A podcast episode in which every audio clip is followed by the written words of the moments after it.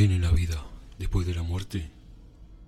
¿Creen que hay alguna pequeña parte de nosotros en este plano después de que exhalamos el último aliento? Hubo una época en mi vida bastante complicada. Recién había cumplido los 21. Era una época en donde no duraba mucho tiempo en un empleo, donde sentía que no sabía qué hacer. Era una época donde la inestabilidad, tanto económica como emocional, se estaba llevando lo mejor de mí. Después de casi un año y medio de estar saltando de trabajo en trabajo y con un empleo de tiempo completo en una casa funeraria como empleada de servicio, al poco tiempo me hice amiga de varios miembros del personal, incluyendo el director, quien a veces se sentaba a charlar conmigo acerca del trabajo, lo cual poco a poco empezó a despertar mi interés en la tanatopraxia, que como le decimos cariñosamente, fue quien me apoyó para que siguiera estudiando, e incluso podría decir que hasta cierto punto fue quien me apadrinó, y fue así que terminé encontrando mi vocación. Trabajé por unos cinco años más con Don Quique, hasta que me mudé a Guanajuato. Luego de un mes tratando de acoplarme, logré conseguir una entrevista en una casa funeraria. La paga sería menos, pero con tal de poder trabajar y hacer lo que a mí me gustaba, no le di tanta importancia. Pero, desde el instante en que puse un pie en aquel lugar, supe que mi estadía no sería del todo normal. Mientras esperaba que me llamaran, me senté en la pequeña antesala, frente a la recepción, lo cual tenía vista hacia la calle del frente. Por un momento empecé a sentirme incómoda, como observada, y no fue sino hasta que vi por la ventana a una señora del otro lado de la calle. Pero lo peculiar era que se veía borrosa, como una imagen intermitente. Justo estaba por llamar a la recepcionista, pero en ese momento me llamaron a pasar a la oficina para darme la entrevista. Al terminar y dirigirme a tomar el autobús de regreso a casa, piqué del otro lado de la calle y estaba aquella mujer todavía, aunque se veía un poco más clara, por decirlo de alguna forma. Empecé a sentirme intranquila, traté de desviar la mirada, bajándola, y noté que aquella mujer no tenía pies. Estaba suspendida a unos cuantos centímetros del suelo. Yo solo salí corriendo hacia la otra cuadra y justo venía un taxi doblando. Rápidamente le saqué la mano y sin importarme cuánto me costaría la carrera, solamente lo tomé. Cuando volvimos a pasar por la calle donde estaba esperando el autobús, ese lugar estaba completamente vacío como si esa mujer nunca se hubiese aparecido ahí. Aquella fue mi bienvenida, por decirlo de alguna forma. Sin embargo, siento que al regresar a casa, algo regresó conmigo. Aquella noche, en mi departamento, cosas raras empezaron a suceder. Yo me desperté de madrugada con mucha sed. Me dirigí a la cocina a tomar un vaso de agua cuando de repente escuché como que algo se cayó. Prendí la luz, pensando que tal vez sería una rata, pero para mi sorpresa, la cruz de madera que tenía colgando sobre la puerta estaba en el piso. Un poco fuera de mí, la tomé y la puse de vuelta en su lugar. Pero al darme vuelta, aquella cruz se había caído. No queriendo sugestionarme, simplemente la tomé y la puse sobre la mesa y me fui a la cama. Los días pasaron e inicié a trabajar en la funeraria. Al estar ocupada, no me daba tiempo de pensar en lo sucedido y poco a poco empecé a olvidarlo. Aunque por momento, cuando estaba sola, ya sea en mi trabajo o en la casa, no podía evitar tener esa sensación de estar acompañada. Y para mi mala suerte, mis sospechas terminaron por confirmarse. Una noche, que me tocó quedarme trabajando hasta tarde, llegó un cuerpo de una señora. Mi compañero se le había presentado una emergencia y su relieve, Luis, estaba demorado por problemas con el auto, por lo que llegaría más tarde de lo habitual. Al principio le dije que me haría cargo yo sola, que no había problema, pero Luis insistió que llegaría más tarde. Yo procedí a listar todo para preparar el cuerpo. Y mientras estaba trabajando, noté un sonido muy peculiar que venía desde la recepción. En la pequeña antesala había unas escaleras que daban al segundo nivel, donde estaba el despacho del jefe. Y por esas mismas escaleras empecé a escuchar como si alguien estuviera tirando canicas o una pelota de goma, de esas que rebotan con fuerza. Para aquel entonces ya me estaba empezando a poner nerviosa, pero temiendo que hubiese alguien más en la funeraria, decidí ir a investigar. Al llegar a la zona de las escaleras, no noté nada fuera de lo normal, excepto que las luces del segundo piso, por algún motivo, estaban apagadas. Y la verdad, no quería subir, tenía miedo de encontrarme con algo. O miedo a darme cuenta que después de todo no era la única persona en las instalaciones. Fue ahí que me di la vuelta para volver a trabajar, pero en el reflejo de la ventana que estaba ubicada al frente, noté una silueta pequeña, negra, pero muy negra, que estaba parada justo al borde de las escaleras, llegando al segundo piso.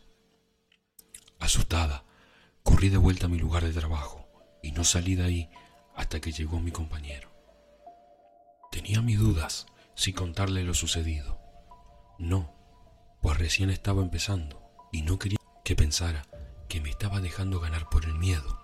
Sin embargo, al notarme pálida y un tanto nerviosa, mi compañero dijo algo que me dejó estupefacta. Ya vinieron a saludarte.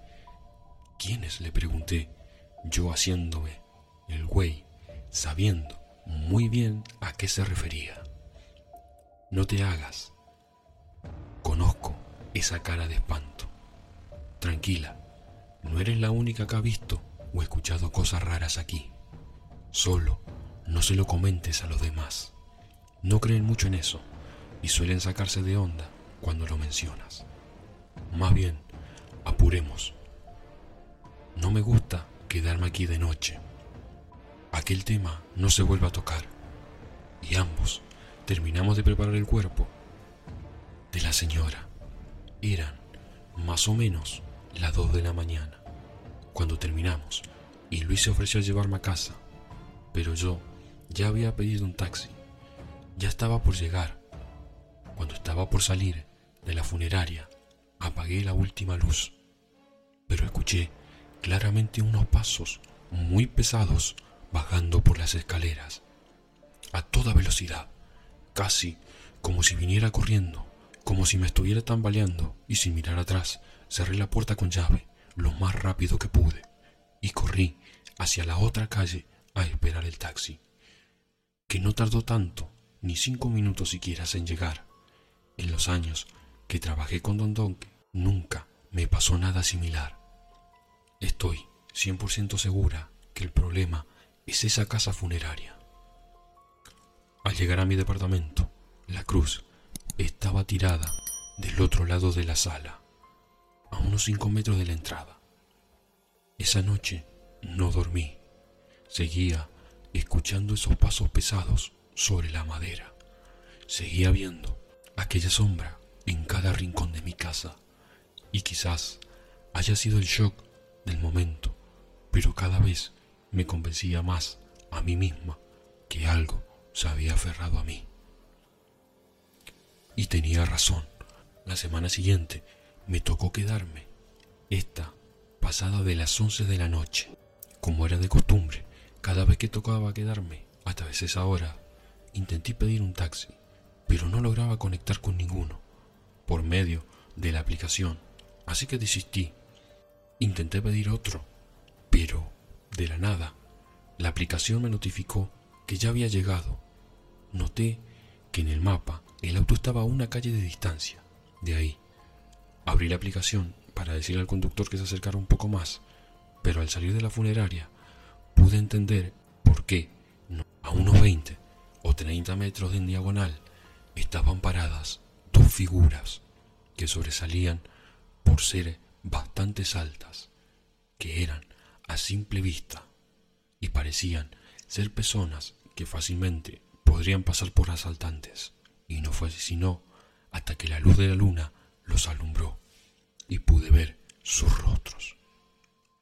Sus ojos eran completamente amarillentos, sin pupilas, y su tono de piel era como morado, bastante degradable, como si se estuvieran pudriendo. En ese momento escuché el claxon del auto y el conductor me estaba haciendo señas para que corriera hacia él. Mientras se le aceleraba en mi dirección, abrí la puerta como pude, casi tirándome sobre él, y salimos de aquella calle tan rápido como pudimos. Yo comencé a llorar de los nervios y el pobre conductor tuvo que parar para que me pudiera reponer un poco. Usted también lo vio, ¿verdad? El muchacho nerviosamente me dijo que cuando él estaba llegando, vio aquellas figuras estaban saliendo del edificio, pero que en ningún momento vio que abrieran la puerta, y fue que ahí frenó. Cuando las luces de sus carros iluminaron aquellas figuras y le vio el rostro, echó reversa, como pudo, y se apartó más atrás. No le miento, estaba por irme, estaba por cancelar el viaje, pero al verlo salir y ver a aquellas dos personas que podrían hacerle daño, no pude. Entonces me quedé. Yo regresé a mi casa y le di las gracias al chico. Subí a mi departamento. Pensé que ya estaba salvo. Al entrar a la sala, esta se sentía de la nada, normalmente fría. Yo estaba tan cansada y nerviosa que solo quería llegar a mi cuarto. Pero allí, en la oscuridad de la sala sentada, sobre mi sofá, estaba aquella mujer que había visto el primer día. Ya no era una figura borrosa, ahora la veía claramente. Era una mujer de edad con el cabello largo blanco. Sus retinas estaban completamente enrojecidas. Sus brazos eran exageradamente largos.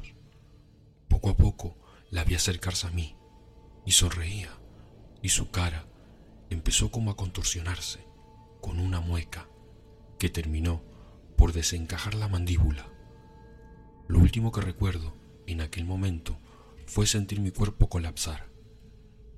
Cuando volví, en mí estaba en el vecino y su esposa junto al celador, en la puerta, que encima estaba abierta de par en par y sobre el piso estaba la cruz de madera partida a la mitad. El celador dijo que escuchó un grito y cuando subió Vio a los vecinos tratando de abrir la puerta. Cuando lograron forzarla, me encontraron ahí. Ellos preguntaban si me encontraba bien, si se había metido algún ratero, que si me había hecho daño, pero yo no paraba de llorar. Ellos estaban a punto de llamar una ambulancia, una de las sillas del comedor fue aventada del otro lado de la sala contra la pared. Entonces ellos salieron corriendo de ahí, y yo también, y aquella madrugada me quedé a dormir en casa de una amiga, a quien le conté todo al principio. Pareció no creerme, pero al verme tan asustada, no le quedó más remedio que ceder. Al amanecer, llamé al trabajo para decirles que no iría, que me había surgido una emergencia familiar. Y la verdad estaba considerando seriamente en renunciar ese mismo día. A eso de las ocho de la noche mi celular sonó. Se trataba de Luis, el compañero que se había ofrecido a llevarme ese día que sucedió lo de las sombras.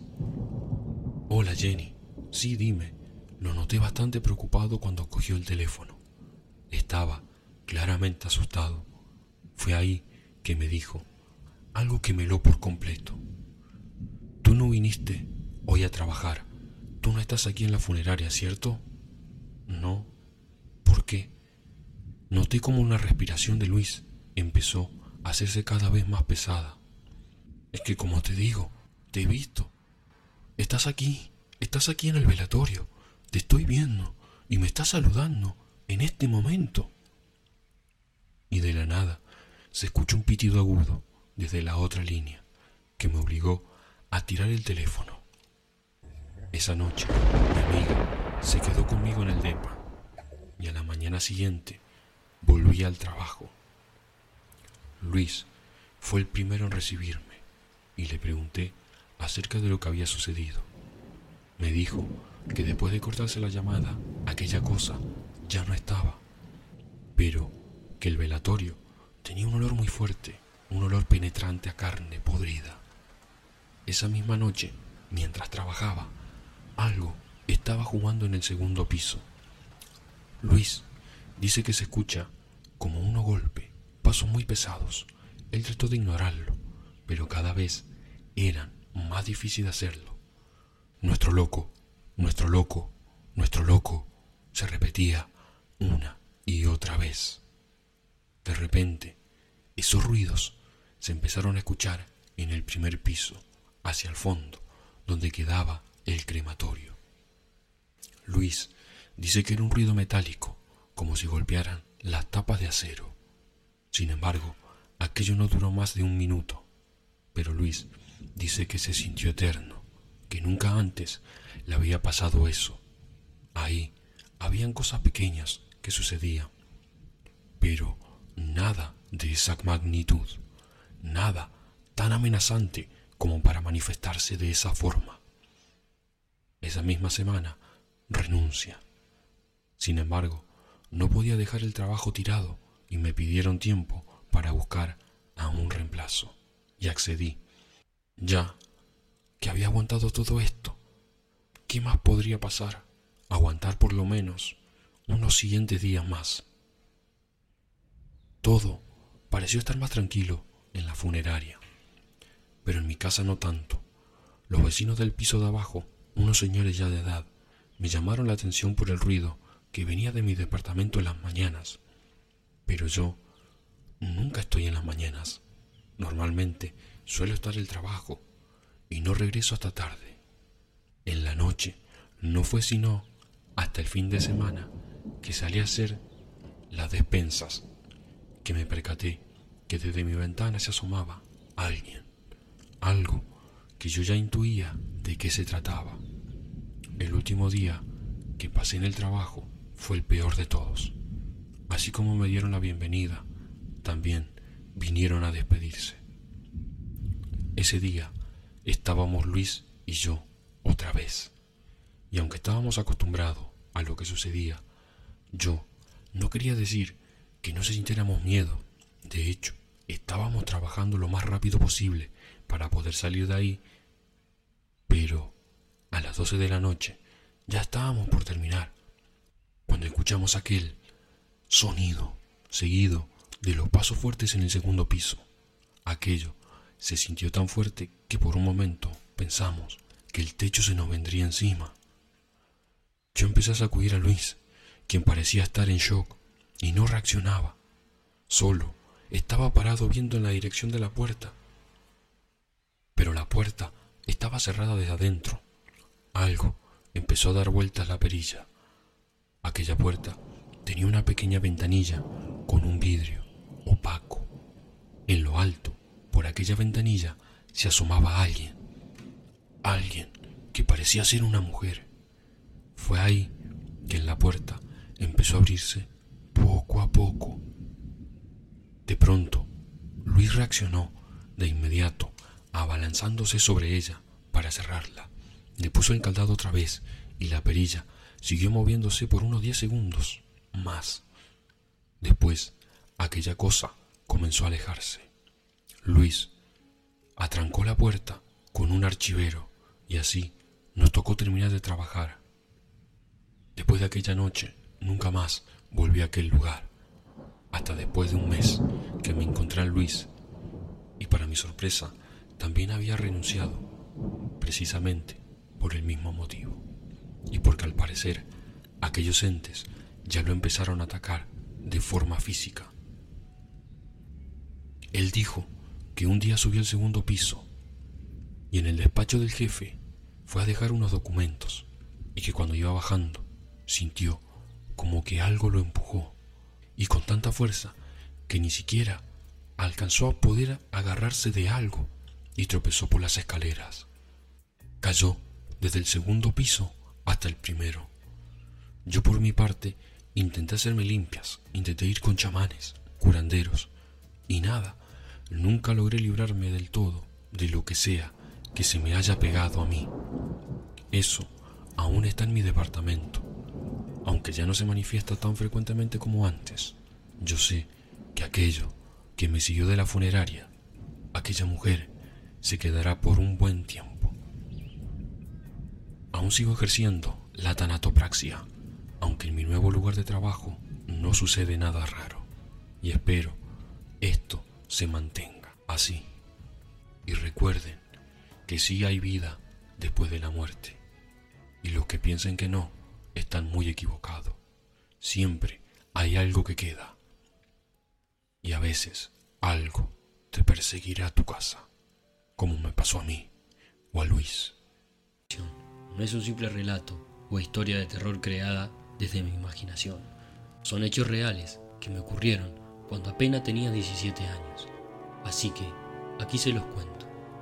Bueno, los pongo en situación primero. Vivía en un pueblo de apenas unos 6.000 habitantes. Prácticamente nos conocíamos todos. Cuando empezamos en el instituto, en el año 1997. El primer día vi en mi clase a una chica que jamás había visto. Una chica que me llamó la atención y de la cual, al cabo de unos meses, comenzamos a mantener una relación sentimental. La chica venía procedente de la capital. Venía huyendo de un padre que la maltrataba a su madre y encontró en aquel pequeño pueblo un lugar perfecto para poder esconderse y que no fueran encontradas. La madre trabajaba de noche en una discoteca del pueblo de al lado, así que prácticamente salía de su casa a las 8 de la tarde y no volvía hasta las 7 de la madrugada, dejando a su hija prácticamente sola todas las noches.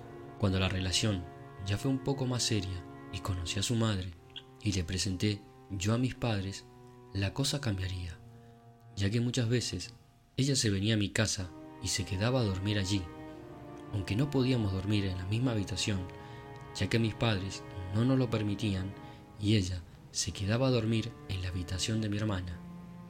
Una mañana llego al instituto muy seria, pálida, con ojeras. Le preguntaba qué es lo que le pasaba y apenas quería hablarme. En el patio me comentó que le había pasado algo esa noche en su casa. Antes de decirle lo que le pasó, les cuento algo de su casa, una que tenía algo de historia en el pueblo. La casa donde vivía ella, unos 20 años atrás, según me comentaron mis padres y cada persona del pueblo que se enteraba de que ella vivía allí, era el antiguo tanatorio del pueblo. Era donde velaba a la gente que fallecía del pueblo. Pero claro, en un pueblo tan pequeño y con tan pocos habitantes no era un negocio rentable, y los dueños decidieron reformarla y convertirlo en una vivienda, y así poder rentarlo y sacarle más beneficio. La casa tenía dos plantas. Desde la calle se veía la puerta de abajo, por donde se entraban, y arriba unos ventanales enormes que daban al salón. La planta baja era bastante pequeña, ya que el techo era muy bajo, que según cuenta la gente del pueblo, era donde se guardaban los ataúdes, las cámaras de frío donde mantenían a los cadáveres y todo el material sobrante del tanatorio, pues no lo usaban, solo para almacenar trastos innecesarios. La vivienda prácticamente estaba en la parte de arriba, pues me dijo que esa noche comenzó su perra a ladrar hacia las escaleras que bajaban en la parte de abajo.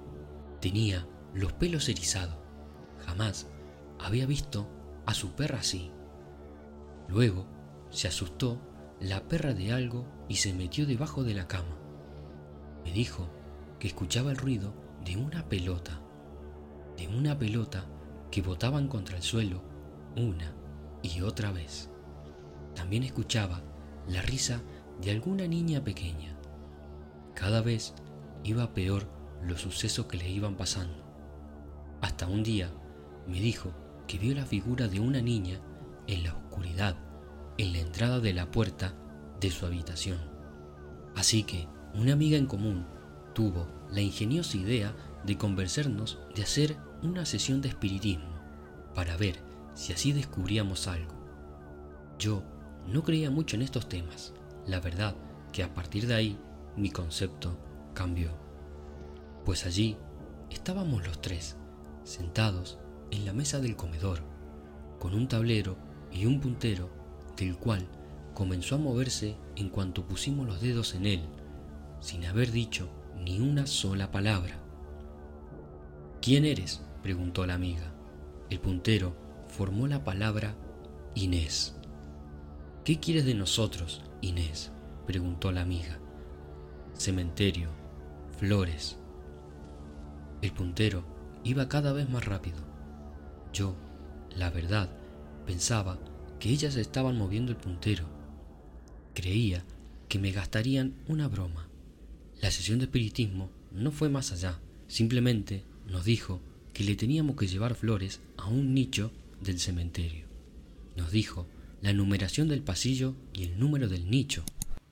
También nos dijo a la hora que teníamos que ir y el día. Era a la semana siguiente, a las 8 de la tarde. La verdad que no me hacía nada de gracia, ya que a esa hora se ponía de noche. Antes de ir, en la misma semana, comiendo, me comentó mi hermano que el día antes había ido a buscarme a la casa de mi novia y que me había estado llamando. Me dijo que se había asomado al ventanal la hermana pequeña de mi novia. La sorpresa de mi hermano fue que cuando le dije que ella no tenía hermanos, que era hija única, me juró y me perjuró que había una niña asomada en la cristalera. Ahí ya comenzó a dar un poco de miedo, pues el día llegó, así que nos fuimos al cementerio, subimos los tres y dimos con el nicho que nos había dado la tabla Ouija. La sorpresa fue que cuando llegamos al nicho tenía el nombre en su lápida de Inés García Parra. Le dejamos las flores y nos marchamos lo más rápido posible. Al día siguiente, en la comida, le pregunté a mi madre si conocía a esa tal Inés García Parra. Sorpresa, la mía, cuando me dijo que era la hija del dueño del antiguo tanatorio. Me dijo que tras una larga enfermedad, la niña falleció. El padre dolido la quiso conservar en las cámaras frigoríficas todo el tiempo posible, hasta que las autoridades lo obligaron a enterrar a la niña. Desde entonces sí que creo que hay algo más allá. Eso sí, no he vuelto a hacer una sesión de piristismo y nada que tenga que ver con ello. Ha sido de uno de los sucesos paranormales más espeluznantes de toda mi vida, que además hasta mi propio hermano pudo ver físicamente a esa niña que se estaba asomando por el ventanal. Y la verdad, que todo se calmó, pero sí que fue una experiencia que me marcó de por vida. Por suerte, la sesión de espiritismo terminó bien y no terminamos invocando a otra entidad más oscura. Que sé y además he leído que por hacer este tipo de cosas podemos terminar muy mal o tal vez podemos contactar con algo que ninguno de nosotros quisiera contactar. Hay un caso muy conocido acá en España que es el de Verónica. Yo pienso que muchos de ustedes ya conocen su historia. Y ese era el miedo que yo tenía al hacer esta sesión con el tablero Ouija. Me recordaba muchas historias y todo lo que ella sufrió. Pero por suerte, todo quedó aquí y solamente ha sido una anécdota paranormal que les puedo contar, que a la vez es algo terrorífica, pero a la vez también satisfactoria porque esa niña estaba pidiendo ayuda. Solamente quería flores y nada más y poder descansar en paz en toda la eternidad.